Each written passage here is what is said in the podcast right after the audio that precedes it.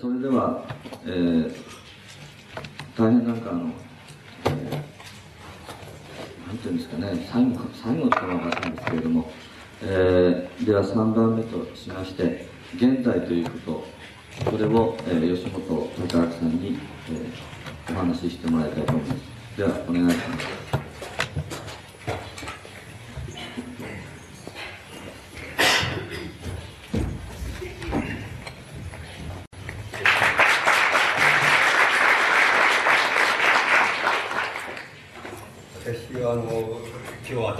テーマその現在っていうことそれ自体をどういうことなんだろうかっていうふうに、えー、その考えてそれでそれをこうなんとかうまく言葉に、えー、するっていうことなんですけどもさてどこからうまくいけるのかよくわからないんですよね。それでただ要するに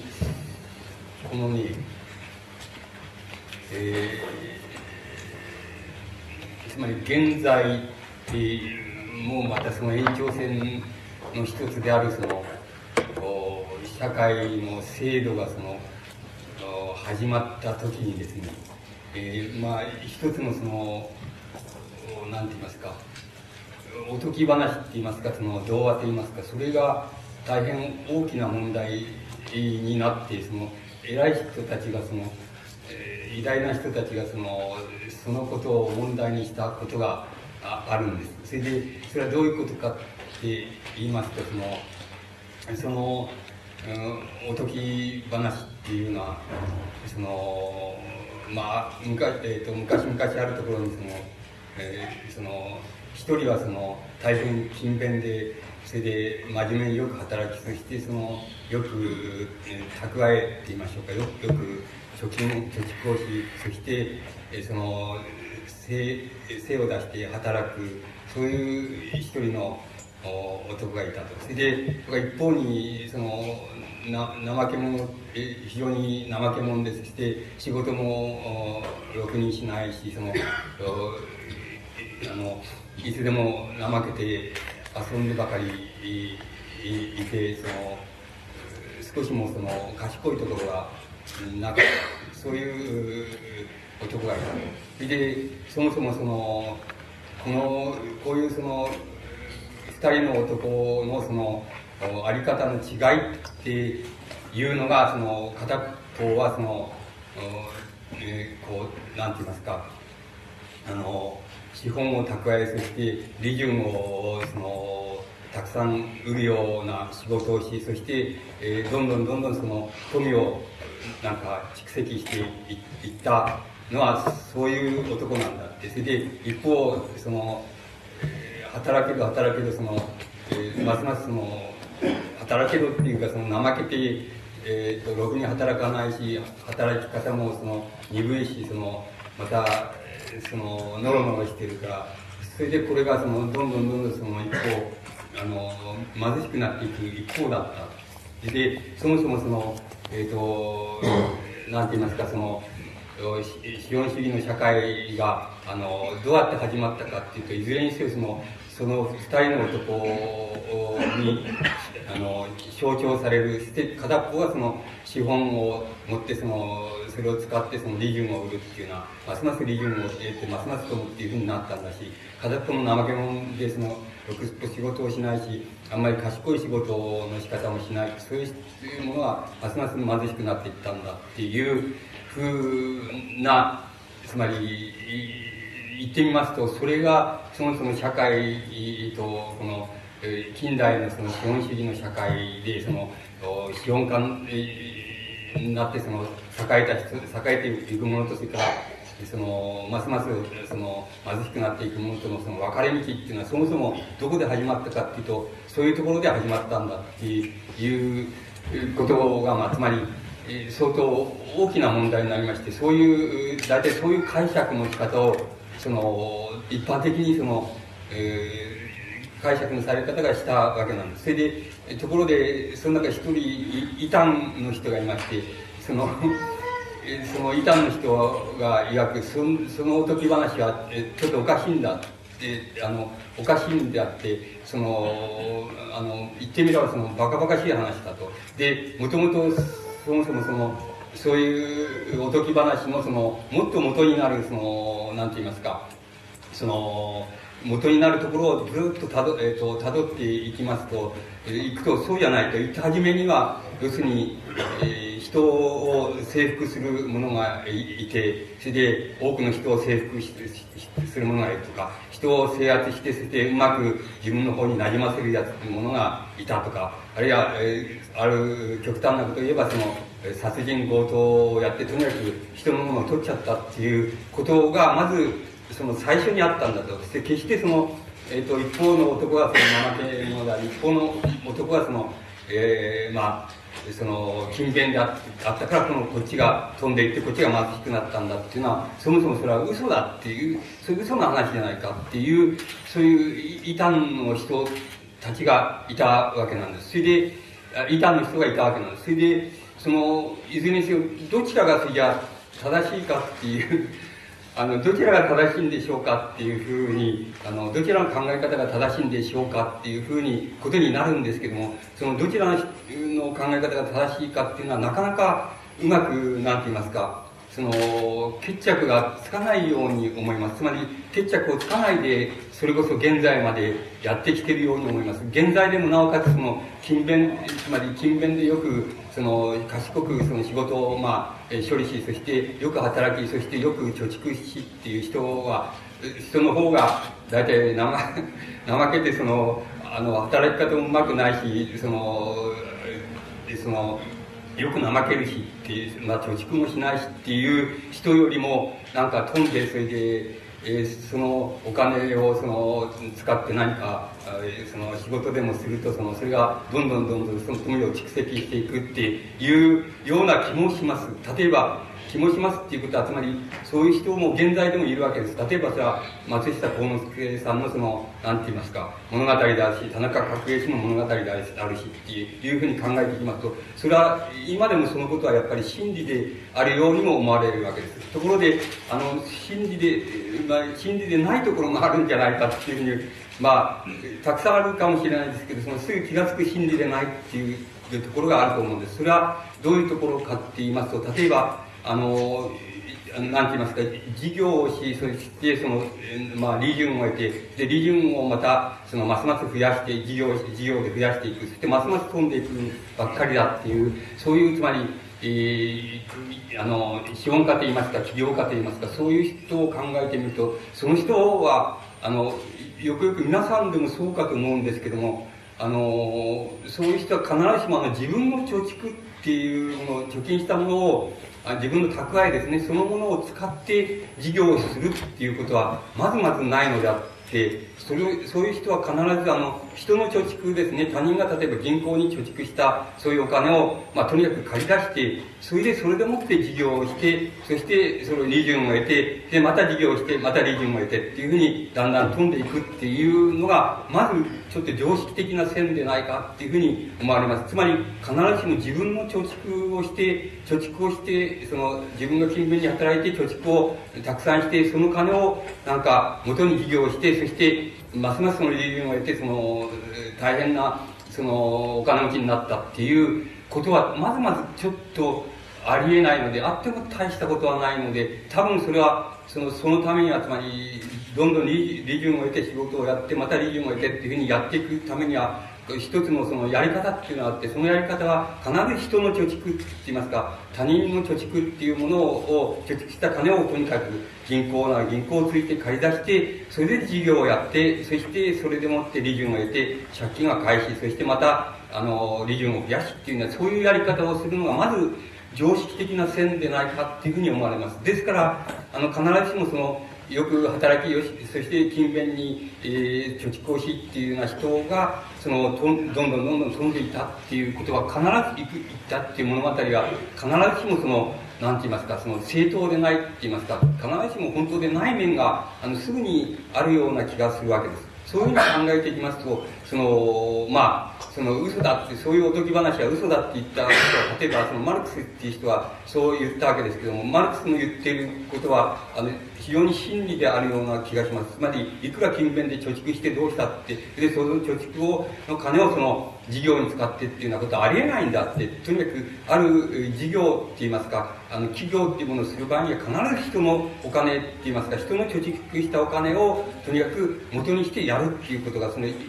般的なそのルールであって、あの、そういうふうにしなければまた大きくならないっていう、ルールが、メカニズムがあるっていうことを考えますと、その、マルクスの言ってる、要するにそんなのはおとぎ話だっていうのも、いうのは、あの、やっぱり真実であるような気がします。で、一方しかし、そうかといって、しかし、本当に勤勉で、その、よく働いて、よく蓄えっていう人が、その、怠けて要するにあんまり働かないで、あまり貯蓄もしなかったっていう人よりも飛んでいくし、なかなか、あの、結構いい、あの、いいい、あの、形でその生活をやっていくっていうことには間違いないっていうことも僕は、あの、真理であるような気がいたします。つまり、そういう真理っていうのも部分的にはあるような気がします。つまり、あの、そこで、その問題は、あの、非常に、えっ、ー、と、つまり、近代社会の、つまり資本主義社会の非常に、え初期の頃、大きな問題になったわけです。それで、それが、あの、つまり、面倒くさい言葉を、つまり、難しい言葉を使えば、その、いわゆる、その、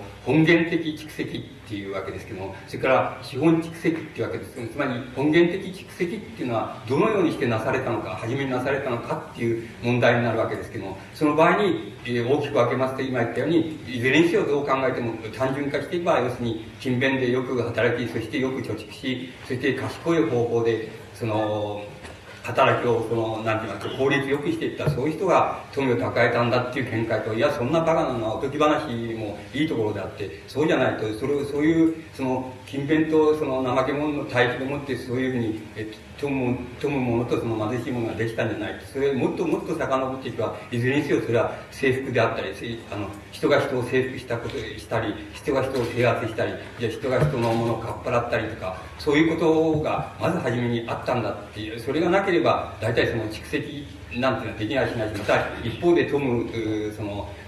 富む事業家ができ、一方でその貧しい、その事業する手段を持たないでその貧しくなる一方っていうそういうのが出てくるはずがないんだっていうそのマルクスの見解それは依然としてつまり現在もその現在でもまずそのうまくその決着がついていないように思います。それでいずれも真理であるかのある意味から言えば真理であるかのように通用しているわけです。でところであの、これが現在とどう関係があるかって言いますと、これは、いわば、あの、現在っていうものの遡り限り、一等初めの時に起こった非常に、あの、簡単なようで非常に大きな、あの、問題であって、簡単なようで、また、あの、つまりおとぎ話のようで、しかし、よくよく考えてみると、相当、あの、根本的な問題で、なかなか決着がつかないよっていう問題であった、え、ことが、その、今お話したような問題になっているわけです。で、ところで、あの、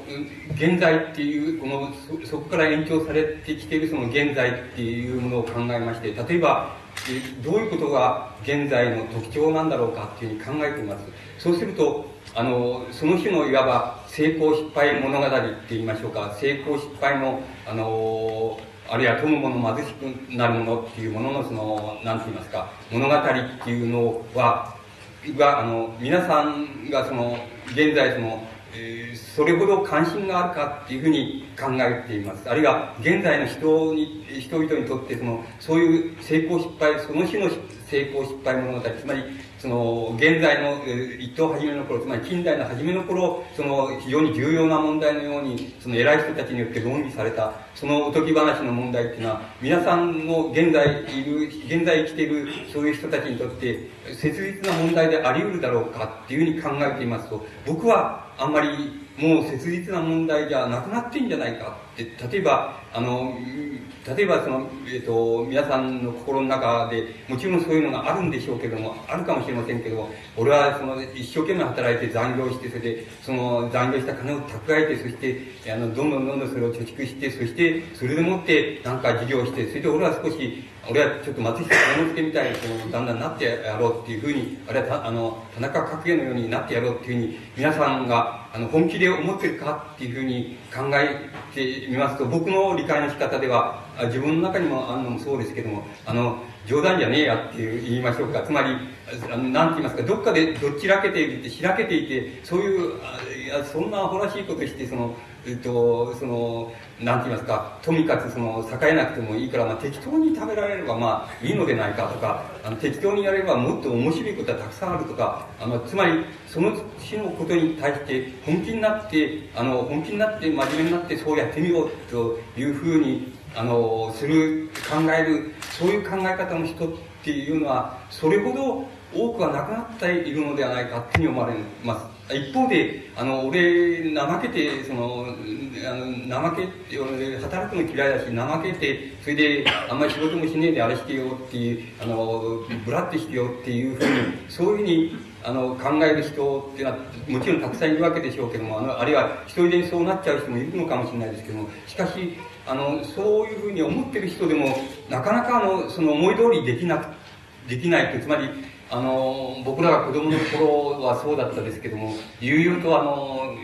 なんか、ま、町内でもその、人に物、なんて言いますか、あの、町の人に物声をしながら結構やっぱり名物の人でその、なんて言いますか、え結構食べて、あの、あれしてる、その、のんきな人っていうのがいたわけです。それで、あの、いたわけですけども、今、例えばそういうふうに思っても、なかなかそういうふうにさしてくれないものっていうものがこの現在の社会の中にあるんじゃないかっていうふうに思うんです。そうすると、その、その種のその成功失敗物語っていうのは、現在ではもう、それほどの大きな、なんて言いますか、魅力もないし、魔力ももうなくなっているっていうのが、あの、非常に正直なところの、あの、現在の我々のその、その心境じゃないか、つまり、えー、真意じゃないかっていうふうに思われるんです。それで、あの、その、つまり問題なのは、なぜそうなっちゃってるかっていうことなんです。それで、また、あの、一方でそういうふうに言い切ってしまうと、どっかに、やっぱり、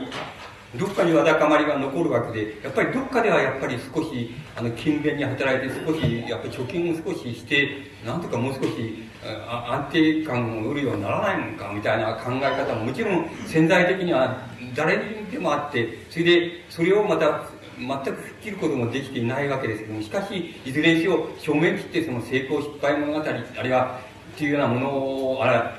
とむ、とむあるいは貧しくなる物語っていうものに対して本気で打ち込んでいくっていうような考え方っていうのが、あの、薄れていっちゃってるっていうことは確かなように思われるわけです。と、その、なぜしろっていう、あの、つまり、なぜそういうものが、あの、人々の気持ちの中から薄れていっちゃったかっていうことは、ことを、あの、いろいろ考えてみることは割に、あの、現在の重要な問題のように思うんです。それですぐに、それじゃ例えば、すぐに思い、つく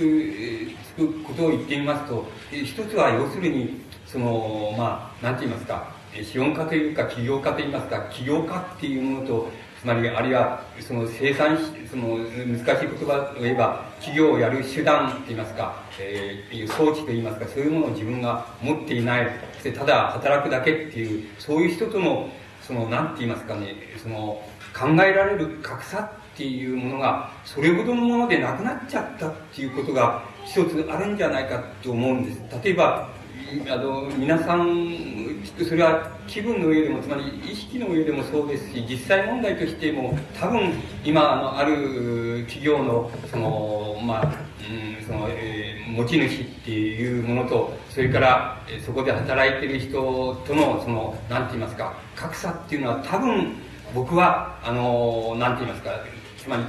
企業の持ち主が、例えば、月給100万円もらっているところを、まあ、その、働いてるのは20万円あるいは15万円しかもらってないっていう、多分その程度の違いで、どこにもいいことないじゃないのって、それほどいいことないじゃないのっていうことがある程度、あの、そういうふうになっちゃってるっていうことが一つあるんじゃないかっていうふうに思うんです。それが割に、あの、現在の特徴なんじゃないかなっていうふうに思われるんです。つまり、そこら辺では、あの、様々なその、なんて言いますか、物語っていうものは、あの、つまり、えー、富む者の物語とか、その、なんて言いますか、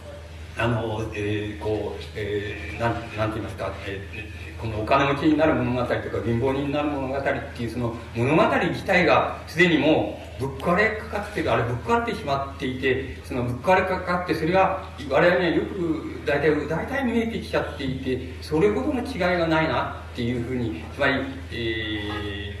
資本家、あるいは企業をする者と、それから、あの、働いてる者との格差っていうのも、あるいは、どっちがいいのかって言ったら、どっちがいいとも、まあ、もし食べられるならどっちがいいとも言えないよっていうふうな具合になりつつあるっていうことが、非常にはっきりと見えてきてい、きつつあるんじゃないかっていうことが、一つすぐに、えー、言えるんじゃないかっていうふうに思います。それからもう一つは、あの、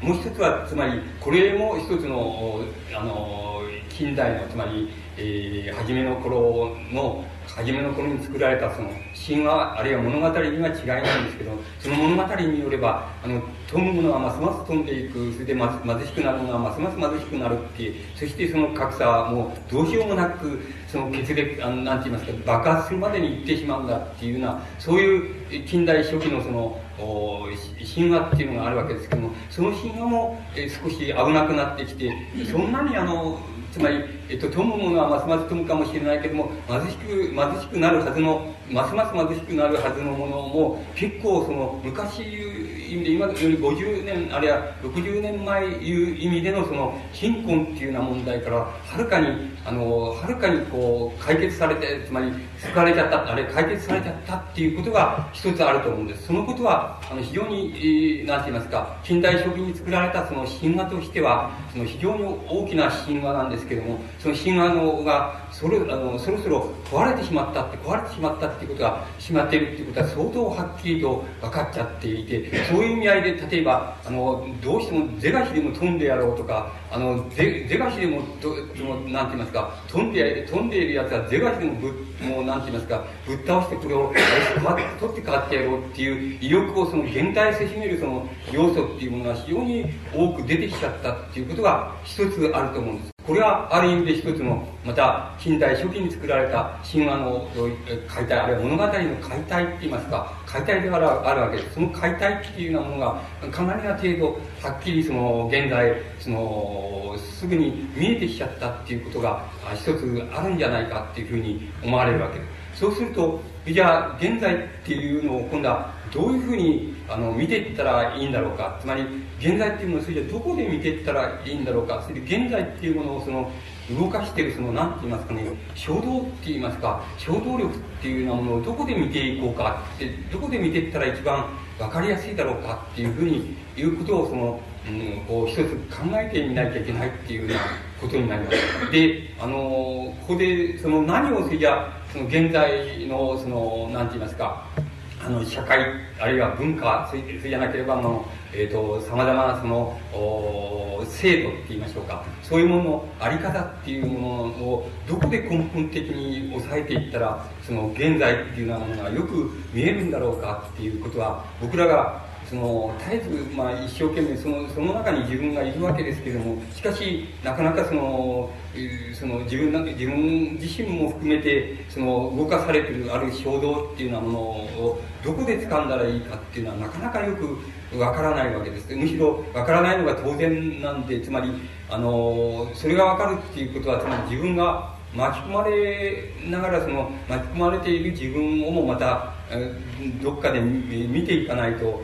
見る目を持っていないとそれが本当にはわからないっていうような問題でもありますからそれをなかなかうまくつかむことができないっていうそれがもうどうしようもないわけですけどそれでもなお現在っていうようなものは一体何なんだってどこでどうその掴んでいったらその分かりやすいのかあるいはどうしたら分かる多少ともそのなんかあの見通しと言いましょうかその何かあのこう闇雲にそのえーと、手触り闇雲のその手触りでその、えー、こう撫で回しているだけでちっともそのなんて言いますか、えー、どっかにそのなこうこう道筋が見えてくるわけでもないしそれからどっかにそのなんて言いますかそのまあ、迷いが抜けていく道があるわけでもないっていうのはそういう状態からどこからどうしたら脱していけるかっていうような問題にどうしても当面するわけですとその透明する問題はもちろん、あの、一つ一つ、この、突き当たって、一つ一つ解いていってっていうようなことより以外に誰にもその手段方法っていうのは、あの、いい手段、いい方法なんていうのはあるわけがないって言えばもう、あるわけがないのです。し、また、あの、この一つ一つにぶつかっていますと、何も別に特別なことがあるわけでないし、また特別、その有意義なことが転がってて、それにぶつかるわけでもないし、その、別にどうってことはないんですけども、別にどうってことない、その、そういうことに、とにかくぶつかって、そして、それから、その、その、なんて言いますか、どこへ抜けていくかとか、それをその、取り集めたら、その、どこへ行っちゃう、行っちゃえるのかとか、そういう問題をその、考えていくより、どうしても仕方がないっていうような面がありますから、どうしてもそれを掴んでみたいっていうようなことを、どうしても考えてしまうわけです。その、考えてしましまう場合に、それじゃあどこでそれを掴んでいったらいいのかなっていうことを、まあ、あの、しきりにその、なんて言いますか、考えてみるわけですけども、で、まあ、あの、一つ、この、なんて言いますかね、こういう、つまり、これはもうある程度その実感的な体験を含めて言いますと、もしある一つのその、えー、なんて言いますか、あの、風俗とか、えー、流行とか、つまり、その、刻々がつまり、刻々が何か一つの変化であり、動きであり、そして何かのどっかへ行こうとするか、あるいは行こうとしない運動であるかわかりませんけど、何か動きであるっていうのは、そういうところに、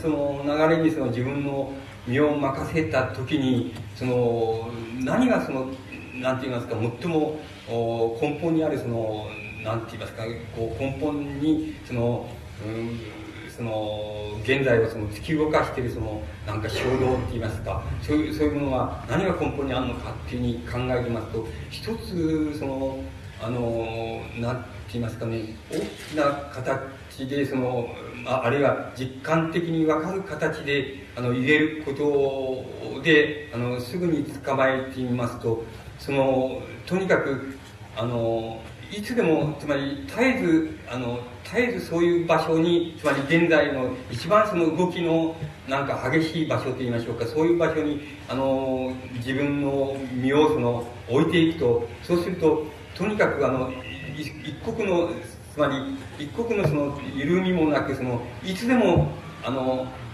なんて言いますか、今まであったものをその、壊していって、そしてすぐに新しいものを、その、新しいものをとにかく編み出していく。新しいものを編み出していこうとすると、なんて言いますか、また、その、またすぐに、その、別の新しいものが出てきて、その、それがすぐに古くなっちゃって、それがまた壊れてきて、そうすると、また次に、その、一旦新しく見えたそのものが、また次の、もう、時間の流れの中ではもうすぐにそれがまた、えこう、もっと新しいものが、せり合って出てきて、それでそれを壊してしまう。つまり、あの、絶えずその、新しさに、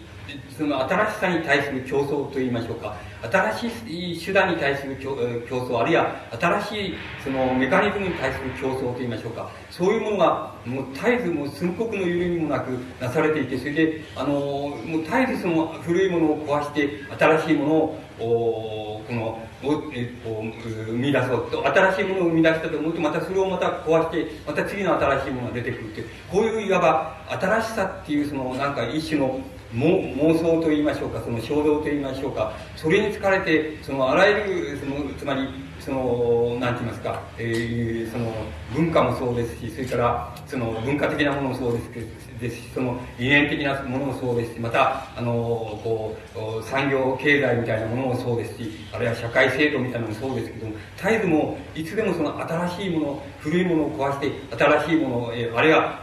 A がその新しいものを生み出したら、その B はそれよりももう一つ新しいものをまた生み出すと。そう生み出すと、この、この競り合いの中で、その今度は B の方が競り合いに競り勝っているように見えると、そうするとまた今度は C なものが出てきて、その、えー、この B を B の新しさよりももっと新しいものを生み出すと、そうすると、今度は B が、この、競り合いの中でその、衰えていく今度は C に対してまた D が、また新しいものを生み出すと、これを、これがまた古いものになっていくと。つまり、そういう、言ってみれば、その競り合いの、競争って言いましょうか、新えーと、古いものを直ちにああの、新しいものを直ちに古くしていっちゃって、また新しいものを作ると、それがまた直ちに古く、それを古くしちゃって、また新しいものが出てくる。つまり、この種のその、なんて言いますか、無限のなんて言いますか、その、衝動と言いましょうか、無限の妄想と言いましょうか、無限の妄想に向かって、その絶えず新しさを、その古くし、古それから、また、新しさを古くし、そして、えー、古いものは壊し、また新しさをっていうような形で、こういう競り合いっていうものを、に一旦入っていってしまったらもう、それを逃れることもまた、それから外れることもできないで、そのもう何かその衝動の中にも身を任せる以外にないっていうようなものが、ものを、いわば現在っていうものの、一番その、なんて言いますか、表面って言いますか、一番その、動きやすい表面にあるものっていうふうに考えますと、それが一番、そこの場面って言いますか、そこの、まあ、層と言いますか、そこの層にもし我々がその、何て言いますか、自分の身を置いたり、また自分の、何て言いますか、芸術、文化を置いたり、それから、あるいは自分の理念を置いたりしますと、もう、一旦そこに置くともう、そこでは常に新しさに対する競り合いがもう、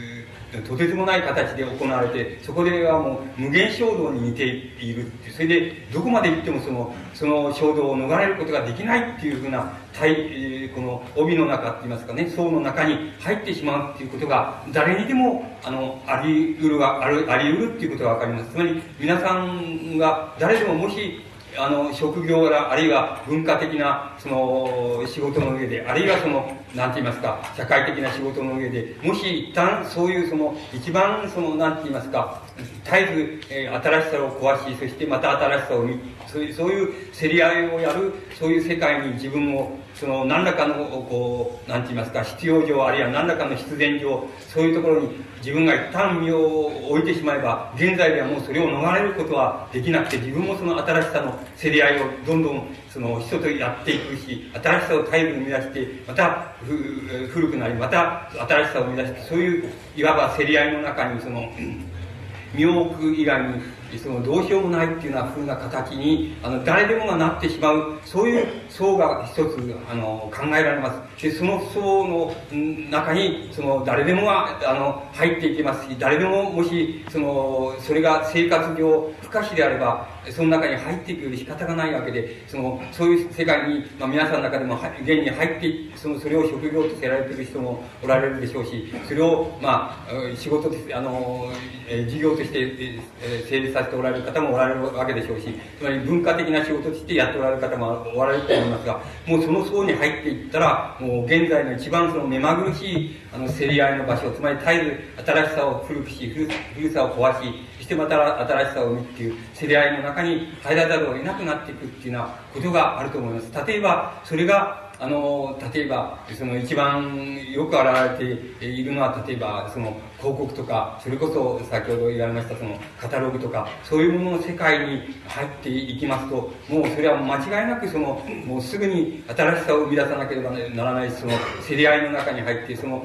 手で新しさを生み出すと、また誰かが、あるいは自分自身がそれを否定するような新しさをまた生み出すっていうような形のもう、競り合いの帯の中に入ってしまうわけです。その競り合いの帯の中で、中には、ある意味で、その一番その、現在を、の特徴を一番よく、あの、表している、その、その部分がその中に含まれていくいるっていうことも確かなわけです。つまりこれはいわばそれを肯定的に評価するか否定的に評価するかっていうこととは関わりなくもうその層に入っていったらもう必ず現在の一番その目まぐるしい場面っていうものにあの自分が身を置かなければならないっていうふうな形になっていきます。そうするとそこではもう広告、カタログ、その他の仕事のようにも絶えずその絶えず新しさを目指し絶えずももう無意識の衝動のように新しさを目指しまたそれを壊しまた新しさを目指しそういうあのなんて言いますか、競り合いの世界に入っていくっていうような形に誰でもがなっていきます。そしてまた、誰でもが例えば、あの、現在っていうものを考える場合に、誰でもがその世界をあの無視することができないわけです。つまり、その世界に自分が入る、入らないっていうことは、あの、もう別ですけれども、しかし、その世界が、あの、を考察、考えることなしに、やはり現在の特徴っていうようなものを考えること、あの、考えざる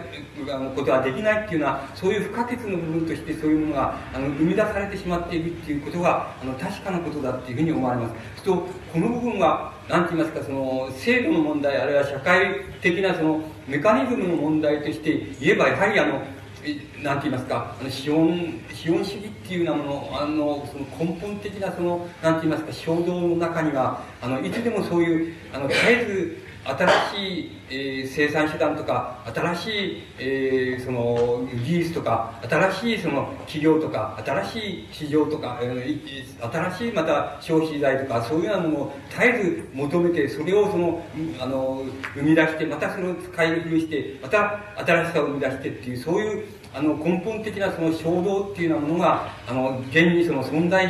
その資本主義っていうようなものの制度の根底のところにそれが、あのあるんだっていうふうに考えますと非常に考えやすいわけでその問題がその根本のところにあるその絶えず古さを壊して新しさを求めてまたそれが古くなりまた新しさを求めてそういう競り合いっていうようなものがあの資本主義っていうようなものの制度的なあのなんて言いますか、根本衝動だっていうふうに考えますと、その非常に考えやすいわけです。つまり、そこのところで考えていきますと、それは絶えず、つまり、えー、それは、あの、人と人と、人との、個人と個人との新しさを、新しさ比べとか、新しさに対する競り合いの競争っていうだけじゃなくて、企業と企業とのまた新しさ比べの競争でありますし、また、もっと根本的に言いますと、あの、もっと根底的なことになるので、あの、その資本主義っていうもののその新しさの競り合いっていう本質の中には、あの、自分自身を根本的に壊して、そして新しさに向かうっていうのは、そういう衝動っていうのもまたあるわけです。あるっていうふうに考えた方がいいと思います。つまり、あの、なんて言いますか、あの、A と B、A と B とが競り合うとか、A という企業と B という企業が競り合って、あえて新しい製品、新しい広告を作り出すか、新しい製品を作り出すっていうのは、単にそれだけにとどまらないで、もうその一企業、一個人とかそういうような問題の競り合いの問題じゃなくなって、資本主義自体が絶えず自分を壊して、自分の存在理由を壊して、また新しいものを求めてるっていう根本的な衝動があるっていうふうに考えた方が非常に考えやすいところがあります。つまり、そういう根本的な衝動の中から、その、今、例えば、例で言いますと、広告とかカタログとかっていうような問題が、問題の、つまり、絶えずの競り合いの中に、新しさの競り合いを求めていくっていう、そういうものの中にこう入っていってしまう。これは広告、カタログその、であろうと、そのファッションであろうと何であろうと同じことだって、全部絶えず新しさを求めて、それでまた新しいのを生み出して、古いのをダメにして、また新しさを求めて、しまいにそう言ってる、今まで、あの、生産用に使ってたもう機械も全部古くなっちゃって、それをまたもう全部壊さなきゃもうならなくなると、そういう形を無限にどこまでもやっていくっていう、やっていって、ついには自分の存立基盤って言いましょうか、存立理由自体も絶えず否定しながらまた新しいものを求めていくっていうようなものが、根本的な、あの、制度的なその衝動として、あの、資本主義の中にあるっていうふうに考えていったら非常に考えやすいような気がいたします。だから、一旦そこのところに入っていったら、誰でもがそういう、その競り合いの中に身を置かざるを得ないっていうようなものが、その、どうしても、その、一つそういう、層としてできてしまうっていうことがあると思います。それじゃどこまでもそれじゃあの、それじゃ新しさを求めて、どこまでも自分の存立基盤までも壊して、また新しさを求めるっていうような形がどんどんどこまでもいったら、じゃあそれは無限衝動で無限にどこまでも行くのだろうかっていうことが、あの、一つ、その大きな問題、もう一つ大きな問題になっていくわけです。ところでその、もしこれがまた一つ現在っていうことの僕は特徴のような気がするんですけれども、あの、僕たちがその現在の中でその、おぼろげではありますけれども、あの、この、あの、制度的メカニズム、あるいは文化っていうようなもののメカニズムの表層、つまり表側にある、そういう絶えず移り変わってる新しさを求めてる、その世界っていうようなものは、あの、どっかで、どっかでつまり限界って言いましょうか、どっかでその限界というか国境線っていうのがあって、もう無限衝動はそこの、今生み出しているその無限衝動は、どっかでその限界線っていうようなものを超える超えないっていう問題を、に必ず当面するんじゃないかっていう、かすかなその、おぼろげになるその予感って言いましょうか、なんか、なんて言いますか、直感というようなものが、あの、僕はあると思う、あるように思うんです。つまりそれが、また現在の非常に大きなあの特徴なような気がするんです。これは例えば皆さんが先ほどのその、なんて言いますか、成功物語、失敗物語の例で言えば、つまり本気でもって、あの成功物語にも失敗物語にもその、本気でもってその自分の、なんていうか、身を乗り移して、それで打ち込んでいけないって、つまりどっかでどちらけて、開けていて、それで、そんなのあんまり関係ないよって、で適当にやれればいいよっていうふうな考え方が、どっかに我々の中にあるのは、なぜかと言いますと、どっかでこの無限競り合いっていいますか、無限の新しさを求めるその競り合いっていうようなものは、どっかでその国境線って言いますか、限界線があって、その限界線がおぼろげに見えてんじゃないかって、その、これがちゃんと見えてるのに、何もそうアクセクト、この、なんて言いますか、競り合いの中入っていくことはないよって、少なくともないじゃないのっていうような、あるいはその成功失敗物語の中にあんまり向きになって入っていくことはないんじゃないのっていうようなことに、ことをその我々に感じさせると非常に大きな要因じゃないかっていうふうに思われるんです。だから、あの、これをまあ、これは多分その僕はそのはっきりした形でそれを誰でもがその指摘することはできないんですけど誰でもがおぼろけおぼろげながらその実感ではあんまり本気にはなれないよっていうどっかであんまり本気にはなれないよってつまりまた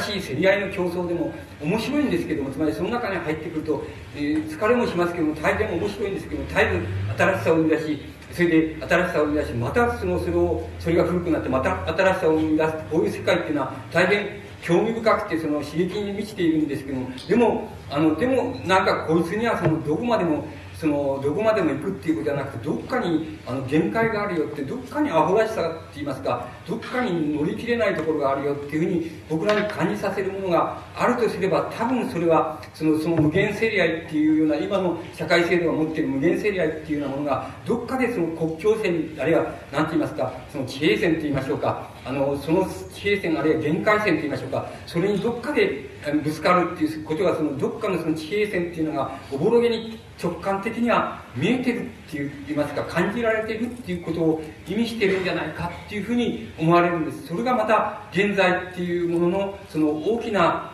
特徴なような気がするんです。で僕はあのそこであの僕らがそのそれじゃあ現在っていうものに対してですねどういう対処の仕方どういう対処の仕方をしたら何て言いますかその、えー、つまりそのくたびれ切ってそのへばったってつまり新しさ競争新しさを求めるその知り合い競争にくたぶれたっていうふうにあのこれは例えば、えー、そのテレビ番組におけるその,、えー、その例えば、え、その萩本欽一みたいなその偉大なタレントがいるわけですけどももうくたぶれちゃったよって言ったら番組ちょっと降りさせても休ませてもらうよって言ったりその五木ひろゆきがその俺すげえもう少し小説書かないでそのあれしていたいよっていうふうに言ったりこれなぜそういうふうになるかってあの人たちはいわば一番その文化としてはあるいは文学としてはあるいは文文学あるいは芸術芸能としては一番そういうつまり絶えず新しさを求めてその競争するあるいは新しいパターンを求めて競争するっていう世界で文学作品を生んだりあるいは芸能活動をしたりしてきているからね。だからやっぱり絶えず新しさを生み出すっていうそのそれを衝動を何年も続けてきてやっぱりもう参ったよってくたぶれたって降りらんないんだよっていうようなところの限界近くに来てそれでそれをどう降りるかってそこをどう降りるかってそれでつまり降りるっていうことは降りると降りた途端に何かその今まで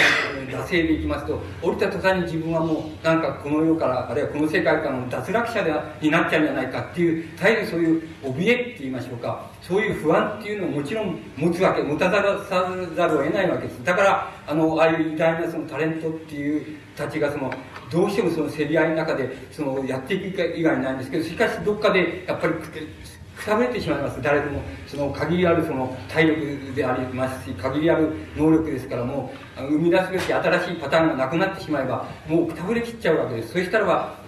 それでもそのいろんなその義理人情から始まって社会メカニズムの中中に入っているからなかなかそこから降りるわけにいかないんです。それでだけれどもどうしてももうこれは降りる以外にも自分が自分はもう存立できないっていうような危機感を覚えた時に例えば偉大なる萩本さんはその降りるわ降りようってあの番組からちょっと降りようっていうふうに考え降りて少し考えたいとか休みたいっていうふうに考えるわけです。またその五木ひろゆきはそう考えるわけです。また今に、まあ、タモリはそう考えるでしょうしビートたけしはそういうふうに考えるだろうっていうふうに僕には思われます。つまりその場合にはどうやって降りるかっていうことが一番大きな問題になるわけです。そのそれらのつまり絶えず競り合いの中にあるそういう芸術芸術芸能家たちにとってはそのどうやって降りるかっていうことがあの非常に大きな問題になるわけです。つまり折り方を下手を下手をすればあの自分はもう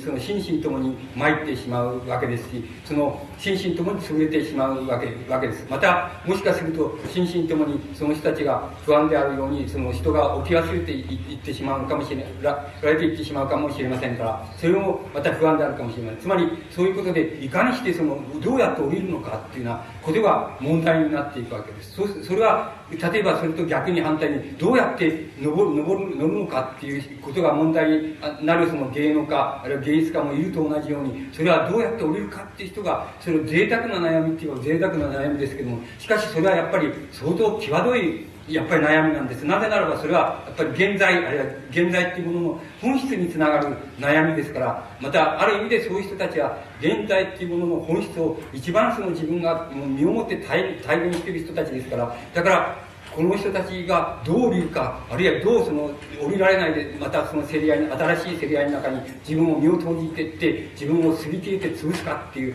その、その分かれ道っていうものに絶えず、その、立たされているっていう、この立たされ方の問題っていうようなものは、万人が、つまり私たち、その、全部がその、やはりよく注目している、あの、よく考えるに値することだと僕は思います。つまり、決してその、あれは、あの、つま、あの、あんまり関係ないタレントの問題だよっていうふうに思わない方がよろしいと思います。つまり、あれは相当現在の問題っていうようなものを、あの、身をもってその体現してる人たちの問題だって、あれはよくよく見てた方がいいよ。つまり、あの人たちはどういう降り方をするか、あるいは降りてそれで何をするのか、降りて何を、何をしようとするのか、あるいは降りて何を蓄えようとしてるのか、あるいは降りていつまた登ろうあの上がろうとするのか、そのことの問題、あるいは上がった時にもうずれてたとかね、そのずれてんじゃないかとかね、そういう問題ってよくよくね、お考えになって非常に興味深いことがわかります。なぜ興味深いかって言いますと、それはもう、やっぱり偉大な、やっぱり人たちですから、やっぱり、あの、現在っていうものの問題、問題を、そのことごとく、あの、大きな形でその体現しているっていうことがわかります。だから、非常に興味深いことなんです。だから、あの、この、この、つまり、この、あの、つまり、文化あるいはその芸術芸能の部分でもこの部分この部分っていうものをそのつまりこれは低俗なものだとかこれはそのただの流行に過ぎないとかそういうふうにしてその無視したりそういうふうにして僕あのなんて言いますか軽んじたりするっていう仕方っていうのは僕は非常に賛成でないんですよ。つまりあのそういう仕方の中にはねあの古い形のねもうすでに本当ならば滅んでいいはずのねあの古い形のまあ、教養主義とかね、古い形の理念とかね、そういうものが、もう、その中に救っていて、あんまり僕はね、賛成できないんですよ。その、あの、それでいて、それは、あの、自分ではその高、高度なもんだっていうふうに思っていたりするってことがありますからね、あんまり僕は、あの、賛成できないんです。だから僕は、その、そういうその、絶えず新しさの、こう、交代の中にこう、身をさらしてるっていう、さらさざるを得ないその、文化、芸、芸能の層が、あの、一つ厳然として現在存在して、それは非常に重要な問題なんだっていうふうに考えられることを僕はあのお勧めしたいですね。そこには大きな問題があるっていうことをお勧めしたいっていうことが一つあるわけです。そんならば、あの、現在っていうものに対して、我々はどう、どういうふうに利用処理したらいいのかなっていうふうに、これは、あの、自分の問題としてもそうなんですけど、そういうことを僕らもしきりに考えるわけです。そうすると、あの、僕の、その、現僕が今、その、自分で、その、考えている考え方っていうものは、あの、そういう、今言いました、絶えず新しい競り合いに、その、なんて言いますか、無限衝動のように、その、突き動かされて、そして絶えずその新しさ、変化を求めて、その競り合ってして、それでもう自分でも人も止めることができないっていう、そういう世界の層、文化の、文化、あるいはその、えー、その芸術、その他のその層を、まあ一つの層としますと、その、いくつかのその、あの、層っていうものを現在その考えてですね、いくつかの層を考えて、その、その、いわば、なんて言いますか、自分まあ、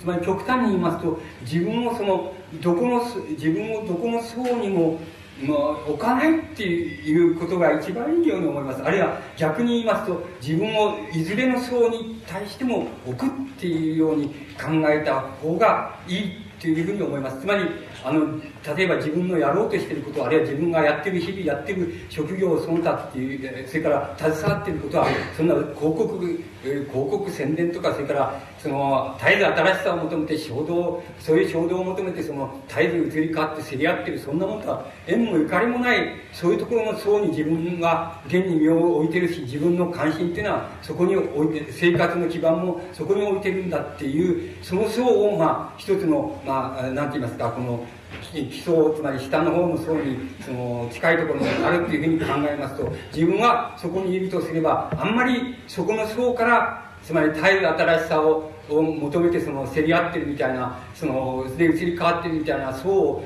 自分のいるところの層から眺めますと得てしてつまりあれはつまんないそのなんて言いますか流行の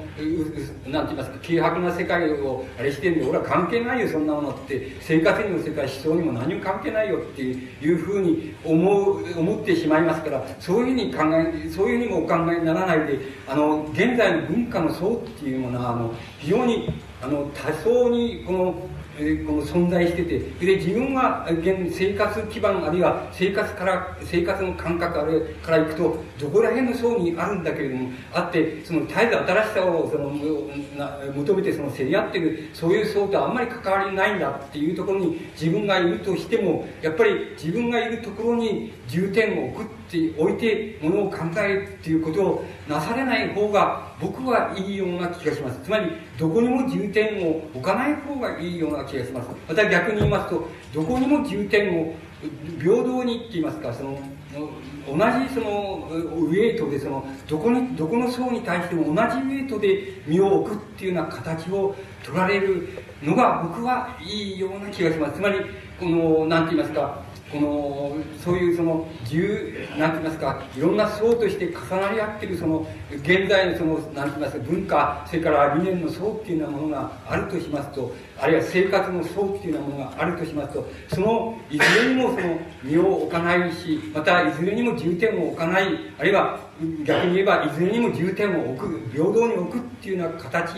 でそのあまりその自分を決定されない方がいいように僕は思います。つまりその決定されつまりどうしつまりこのそういう言い方しますと決定されるとされたら最後だよっていうふうに最後だよっていう問題が僕はあるような気がします。なぜかと言いますとその今絶えず新しいその何て言いますかあのつまり新しさを求めてその競り合っている層っていうものと例えばそれほど別に何も新しいことなんかどこにも生活の周辺にもその自分が関心のある文化の周辺にも何もそんなものはないよっていうそういう層との何て言いますかズレの速さっていうものが極めて急激だっていうことが非常に大きな現在の問題ですから例えばどこかの層にあの自分が重点を置いて置いていますと多分多分その相当よくあのものを考えたり洞察したりすることができる人でも多分間違えるっていうふうな気がします。つまり間違えないために間違えないで持ちこたえるためにどうしたらいいかって言ったらどこにも重点を置かない方がいいと思います。また逆に言いますとそのえたくさん重なっているその層のいずれの層に対しても同じような重点をかけるかけていくっていうようなことが非常に大きな問題のように僕には思われます。そうするとこのたくさん重なっているこの層っていうものはそのたくさん重なっているだけでそれで何もそれじゃ要するに何もしない何もこう何て言いますか何も判断をしないっていうことと同じじゃないかっていうことになりそうな気がします。僕はある意味で何も判断しない方がいいですよっていうふうに言いたいところがたくさんあるわけです。だからそれでもいいんですけれども強いてもしこのたくさんこの重なっている層っていうようなものを強いてもし分けるならばあの大雑把に分けて分けるならば僕はあの多分これはその、えっと、僕らがその何て言いますかその、えー、このアジア的っていうような言い方で言ってきたその,、うん、あの問題があるわけですけどもそういう問題とそれから非常にその何て言いますかモダンなあるいはポストモダンなって言いますかあるいは超モダンなその層って言いましょうか。超モダンな層においてそれを見るっていうあのそういう軸見方の軸を持って見るっていう見方とそれからもう一つこれは一種の、うん、歴史的に言えば一種の停滞に過ぎないんですけども停滞に過ぎない歴史の停滞の過ぎないんですけども停滞であるにもかかわらず非常にあの根本的でかつ本質的でかつそこはその微動だにあのたかがそのつまり10年20年で微動だにするもんでないあるいはそのの千年、えー、千年も、その二千年も重ならないと、あんまり変化しないっていうていうような、そういう文化、あるいはその産業、その、つまり農業みたいなものもそうですけども、農耕みたいなものもそうですけども、つまりその文化とか産業とかで、あんまり千年、二千年で考えても、そんなに変化しないっていうような、そういう文化とか、それからそういう産業とか、そういう生活とかっていうような、そういう軸を一つアジア的っていうか形でその表現するとすれば、そういう軸と二つの軸っていうようなものに、その、なんて言いますか、まあ言ってみればその拠点って言いましょうか、重点を置きまして、そこから眺めるっていう眺め方をされたら、ややその、なんていうかイメージはややはっきりすることができるんじゃないかなっていうふうに考えております。で、その場合にその、眺め方は反対になるわけです。反対にな反対にならなければいけないので、つまり一方のその千年二千年でもそんなには変わらないんだって、生産手段も変わらないんだって、農業みたいに変わらないんだっていうのは、あるいは生活も変わらないし、生活の様式も変わらないし、あのそれほどの変化もないんだっていうのは、そういう文化の変化もないんだっていうのは、そういうところで、あの、こう軸にして考える場合と、それからモダンポストモダン、その刻々時刻々、新しさを求めて、もうさまやわらくそれで、えー、自分の国で足りなかったら、その西洋の新しさを求めて、えー、またその、えー、モダンポストモダン、超モダンっていうふうに絶えず追っかけて競り合うっていうような、そういう形のところの軸を、まあ、元にする場合にはやっぱり目の向け方を逆に反対の方に向けた方がいいと思います。つまり反対の方っていうのはものを極端な言い方をしますと片方の方はそのモダン超モダンそのポストモダンの方はやっぱり消費っていうようなことをあの消費っていうような問題を非常に大きな要因としてそのその文化の層っていうようなものを眺めていくっていうなふうに考えられるとその割に考えやすいんじゃないかそれからまたアジア的って言いましょうか。つまり1000年2000年でもそれほど変化してないんだってその多少濃厚機会がそのクワと月に変わって多少出てきたけどあんまりは変わってないよっていうそういうところので文化っていうようなものを考える場合には消費っていうよりも日々繰り返される生活とか日々繰り返されるまあ労働っていうことあるいは生産っていうこともいいんですけどそういうことを元にしてその文化っていうようなものあるいは生活とかあのそのそういうものを考えるっていうようなふうな目を持った方がよくてこれをあのこれもまた一緒に混同されない方が僕はいいいい考え方としてはいいんじゃないかっていうふうに思われるわけです。つまり、あの、消費っていうようなものを元として、あの、考えられる場合には、つまり、なんて言いますか、ここれは、この、ここがその非常に間違いやすいことなんですけども、あるいは一番、ある意味では一番大きな問題で、僕らが今、その、その論争をしているそのただ中のところなんですけれども、その、つまり、これを混同してこれを短絡しますとねあのとんでもないってつまりとんでもない逆さまの逆さまの理解の仕方っていうのが起こってしまうわけなんですよ。であのつまりなぜ消費っていうものがあのつまり片っぽの方でモダンポストモダン超モダンの方でつまり言ってみればもっと制度的に言えば先進的な資本主義なんですけども資本主義のところではどうしてその消費っていうことが大きな問題になりつつ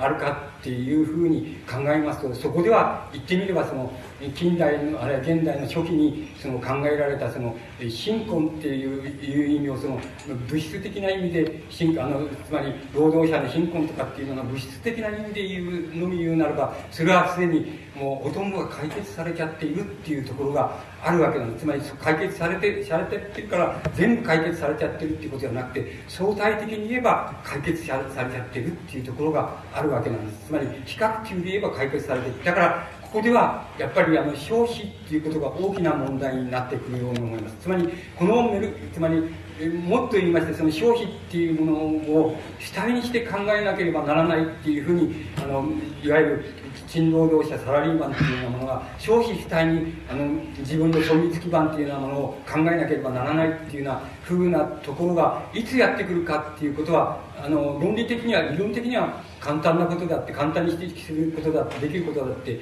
それは言ってみれば週休週休3日制っていうことを超えるっていう段階が来た時にはもうもはや消費っていうことを主体に考えるべきなんだってあのべきことはもう当然なことになっていくわけです。つまりあの、その、労働活性、まあ、まあ、マルクス流の労働活性で言いますと、つまり労働日、労働時間っていうことが、いわば労労働者の解放っていうことのメルクマールといいますか、基本点なんですけども、そこでいきますと、つまり、まあ、マルクス時代で言えば、大体その週休、えー、まあ、週週6日制で、その、えー、6日制で1日、まあ、10時間ぐらいの、平均10時間ぐらいの、あの、働き、あれ、労働者の労働日っていうのは10時間、労働時間って10時間ぐらいで、それで、それでもって、その、それは、その、それをその、いかにして、その、なんて言いますか、それを多くさせるかっていうのと、いかにしてそれをその多くさせないで、その、えー、これをその、もっと少なくさせるかっていうことが、まあ、総資本と総労働との、その戦いの、その一番熾烈な戦いの、その、なんて言いますか、えー、この基本点になったわけですけど、そこを今、今、ご承知の通り、大体、えっ、と、日本、え、資本主義をはじめ、その先進資本主義国では、大体、その週休二日制っていうようなことを完全実施っていうようなところに、その、向かいつつあるわけです。そうするとそれはマルクス時代から、まあ、100年になんなんとするわけですけどもそこから比べると労働者の解放されている度合いっていうのはものすごく驚くべきほどの度合いであるわけですでこれは週休3日制に向かうことはもう時間の問題であるわけですそれで週休3日制を超えることもまた時間の問題でこれは多分先進資本主義国が成し遂げると思います。つまり社会主義国は成し遂げないで先進資本主義国は僕は成し遂げるだろうっていうふうに思ってますけども。しかしだからそこになってきたらもちろん消費主体に考えあの消費主体にあらゆる問題を考えていく、え理念もそうだし、あらゆる問題を考えていかざるを得ないということになっていくわけです。それと、現在はすでにもう潜在的にその問題がふっと国境線として彼方に見えてきてるっていうような感じがそこにあるわけでして、だから、あの、そういうところでは、やはり割に消費っていう問題を主体に、あの、主体の軸にして、そうそういう意味を持って、あの文化とか、あの、芸術とか、その他その社会制度とか、社会のあり方っていうようなものの問題を考えた方がよろしいと思います。これを考えないと、やはり、あの、そのとてつもない論理っていうようなものをその行使することになってしまいます。つまり、あの、つまり東南、東南アジアとかアフリカではその、ここに見えてる人がたくさんいるのに、こんなところでその、チャラチャラ遊んでるの、えっていう、そのね、日本のその、例えば、その何でもいいですよ、その、OL でも何でもいいですけども、チャラチャラ遊んでるのは何事だっていうような、そういう倫理観になってしまいます。しかし、それは、それは本当は違うものですよ。つまり、本当はたくさんの中間に、えー、その、中間にその層をね、その文化及び理念の層、あるいは制度の層っていうのを設けないと、その日本の例えば、そのチャラチャラ遊んでる、つまり、えー、消費生活を結構楽しんでる、その労働者っていうもののあり方っていう、その恵まれたあり方っていうものと、まだそういう恵まれたところまで解放されていないところ、地域のその労働者のあり方っていうようなものを、そのは、その中間にいくつか、いくつかのその層を設けてね、理念もそうである、政治もそうである、制度もそうである、社会メカニズムもそうであるっていう、それを設けないとそれは結びつけて考えることができないのですよ。それを、それをその短絡して結びつけてしまうし、一方は生産主体に考えなければ考えられない地域の問題とその消費主体に考えるた方が考えやすいその地域のあるとその単純に短絡してしまうとその種のいわば論理、まあ、今言ってみれば偽の論理ですね。その偽の論理があたかも本当の偽の倫理ですよね。偽の道徳偽の倫理ですけど偽の倫理があたかも本当であるように主張されるみたいなそういう考え方っていうようなものにどうしても陥ってしまうわけです。それはなぜかって言いますとそういう人たちがあのこうなんかたくさんのその理念の層あるいはそのなんて言いますかねその文化の層っていうものがあるんだって世界っていう現在っていうようなものはそういう層があるんだっていうことをあんまり見えないで全部単層的にって言いまし全部一つの層だと思ってその結びつけようとするからどうしてもそういうその種の偽の倫理っていうようなものが出てきちゃうことになるわけですそしてしかしそれはあくまでもそれは偽の倫理なんだってそのそういう倫理っていうのはどっかで間違いどっかで違っちゃってるわけなんですね。その違っちゃってる問題もだんだんだんだんそのはっきりと見え見えつつあるっていうふうに思われるわけです。ですからあのそこのところであの現在っていうものの問題をたくさんこのたくさんのその重なった層っていうふうに考えてそこのところであの自分は例えばこの層にいるんだけどこの層の中に自分の生活基盤も文化の文化の考えの基盤もそれから社会的な基盤っていうのも自分はこの層にこのある一つの層にあるんだけれどもしかし自分はある意味ではその自分の